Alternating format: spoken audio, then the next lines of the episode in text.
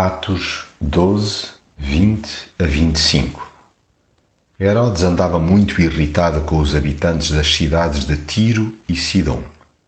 Ele marcou um dia para falar ao povo e, nessa ocasião, vestiu o traje de cerimónia, sentou-se no trono e fez um discurso.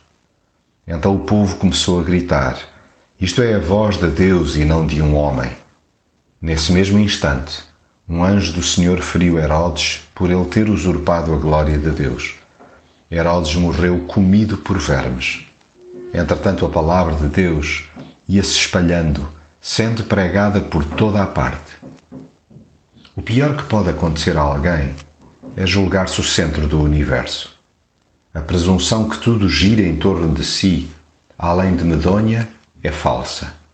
Ninguém detém os cordelinhos da vida a não ser Deus é sempre negativo, ainda mais quem detenha posições de destaque político ou religioso, manipular terceiros e obter ascendente à custa de chantagens várias. Alimentar uma cultura de subserviência contraria os princípios de uma liderança sadia.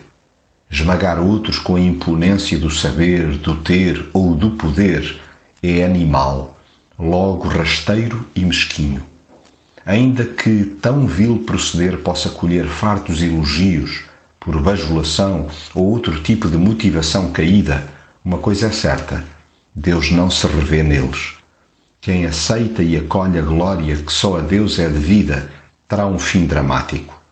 A podridão interior acabará por vir à tona. Por maior que seja o ego, é sempre infinitamente mais pequeno que o mindinho de Deus. O orgulho humano jamais suplantará a justiça de Deus. Nada nem ninguém usurpará o seu lugar. Entretanto, é espantoso constatar que a palavra de Deus crescia e se multiplicava, deixando claro que o reino de Deus avança com gente que, por mais simples e desconhecida que seja, faz de Jesus o centro da sua vida e se submete por inteiro ao seu domínio.